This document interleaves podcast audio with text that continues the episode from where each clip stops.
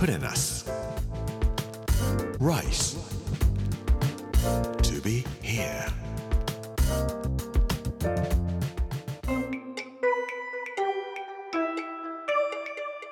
こんにちは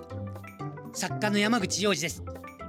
この時間はプレナス Rise to be here というタイトルで毎回食を通して各地に伝わる日本の文化を紐解いていきます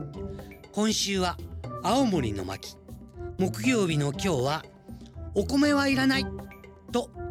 言った古代青森人ということについてお話をさせていただきたいと思いますプレナス Rice to be here. Brought to you by Put in us. Ginza. 今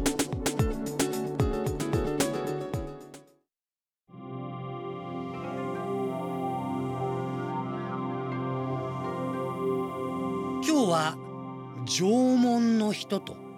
弥生の文化ということについてお話をしたいと思います。紀元0年ぐらい九州に伝わった稲作文化が青森にやってきていた。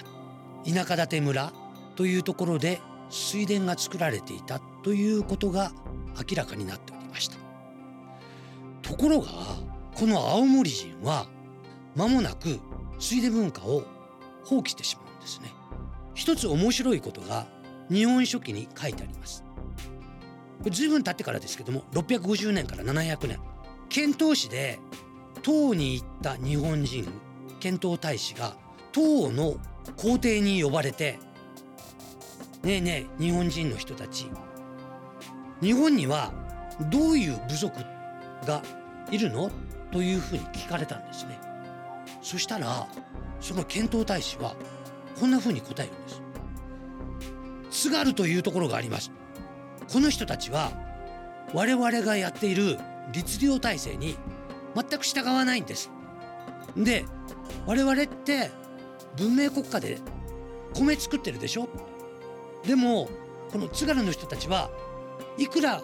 米を作れと言っても米を作らないんです文化人じゃないんですみたいなことを言ってるんですねで日本というのは律令制度ができてから明治時代になるまでつまり江戸時代までずっと稲作文化で国家を作っていくわけですけども我々は日本といえば稲作文化がどこまでもいつでも広がっていて律令体制っていうのが天皇の主権がずっとあってそういう文化圏にいたんだというふうに思いますけれどもそうではない違った文化圏が青森には広がっていたということが言えると思います。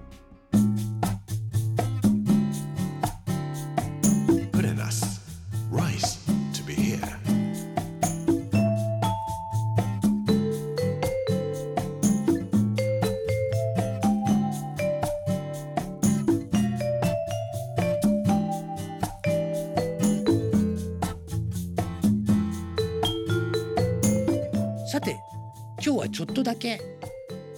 知ることに対する畏敬ということについてお話をしたいと思います。まああんまり難しい話にはしたくないと思いますけども現代人の我々って知識ってあるいは情報っていうのを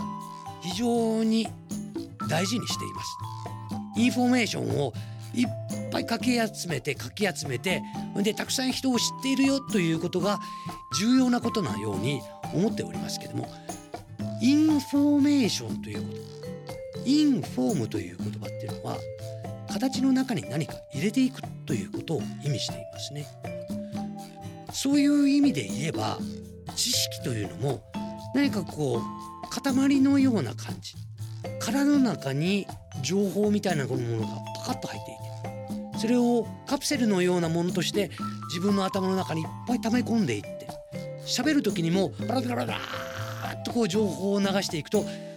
あこの人頭いいなすごいなっていう感じになるんではないかと思うんですけれども。でももしも縄文人の人たちが稲作文化に頼らないそういうことで幸せな生活を送っていたとしたならば彼らはそういう知識というものを必要としない人たちだったのではないかと思うんです。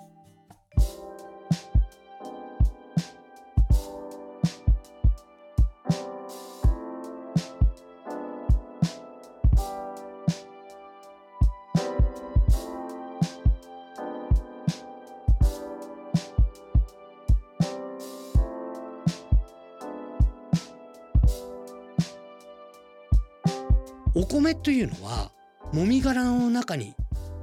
種が入っていて我々はその種を食べるわけですけどもまるでインフォメーションと同じような形をしていますね。殻の中に種という情報が入っていてその殻をもいでお米を炊いて体の中に我々は入れていくわけですけども我々の情報の取り入れ方っていうのはそれと全く同じような感じがするんです。で縄文人の人たちはおそらくあるものをそのままいただいていくんだと。そういうことを思っていたんじゃないかと。神道というのは八百万の神というのを畏敬の対象にしているわけですけれどもありのままのものをあるがままに自分の体の中に受け入れていくような感じ。まあそんなことを思っていただくのが神道の人たちのご飯の食べ方なのかな。だとすれば縄文人というのは同じようにご飯を体の中に入れていったんではないかなと思うんですね。だとすればそのありがたさを忘れないために古代の青森人の人たちはお米はいらないと言って稲作文化を捨てたのではなかったかとちょっと思ったりしたんでした。プレナス Rice to be here プレナス Rice to be here 木曜日の今日はお米はいらないと言った古代青森人ということで縄文文化と弥生文化の人たちのちょっと考え方の違いそれから日本というのはちょっと独特なやっぱり文化を持っているんだよということについてお話をさせていただきました。この番組はポッドキャストでもお楽しみいただけます。聞き逃した方やもう一度聞きたいという方ぜひこちらも聞いてみてください。